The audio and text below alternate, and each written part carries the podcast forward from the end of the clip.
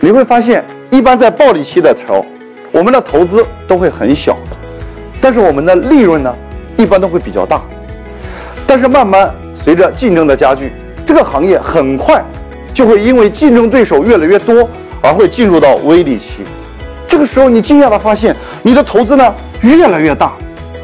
但是你的利润呢反而降低了很多。慢慢的，随着竞争的加剧，我们又会进入到无利期。无利期最大的特点就是，你发现你的投资非常巨大，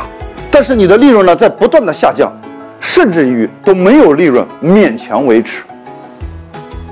所以说，有一种企业呢，就一下子打破了这样的一种规律，那就是互联网企业。